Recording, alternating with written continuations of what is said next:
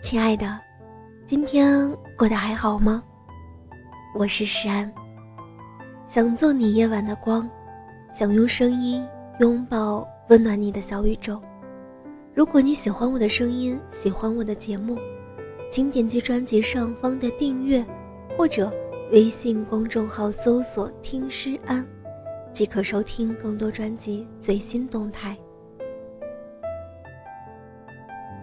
最近看了作家莫言的新书《晚熟的人》，里面有这样一段话：本性善良的人都晚熟，并且是被劣人催熟的。后来虽然开窍了，但仍然善良与赤诚。他们不断寻找同类，最后却成了最孤独的一个。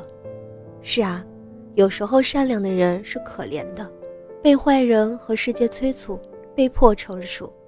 因为坚持善良，所以活成了孤独的那个人。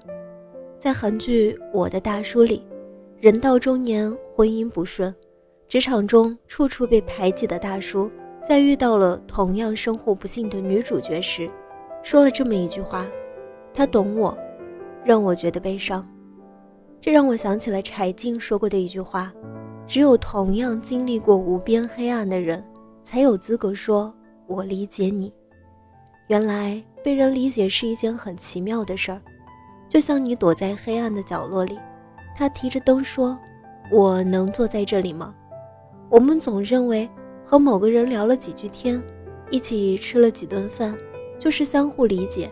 其实不然，因为理解实在太过奢侈，它是两颗心的碰撞，更是灵魂的完美契合。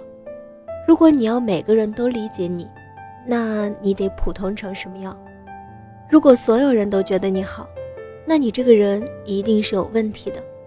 还记得之前在网上看过这么一段对话：女儿问母亲：“如果我以后不结婚，你会难过吗？”母亲只是平淡地说：“只要以后你看到外面万家灯火，邻居家饭香四溢，一家人饭后牵手散步，你能忍住不哭就行。看吧。”理解你的人总是把你放在首位，他考虑的是你的感受，不会人云亦云的去评价你。当所有人都认为你是大龄剩女的时候，只有他会告诉你，他是你做任何决定的坚强后盾。而在这个快速发展的时代，我们遇到一个没谈五分钟的陌生人，就被彼此称为灵魂契合的 soulmate。殊不知，在古人看来，同门曰朋，同志才曰友。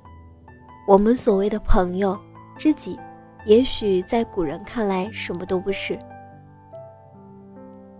我想，互相了解才可能称得上是朋友，相互理解才是知己。因为被人理解实在太过奢侈，所以你要记得那些黑暗中默默抱紧你的人，逗你笑的人，陪你彻夜聊天的人。坐车来看望你的人，是这些人组成你生命中一点一滴的温暖，是这些温暖使你远离阴霾，是这些温暖使你成为善良的人。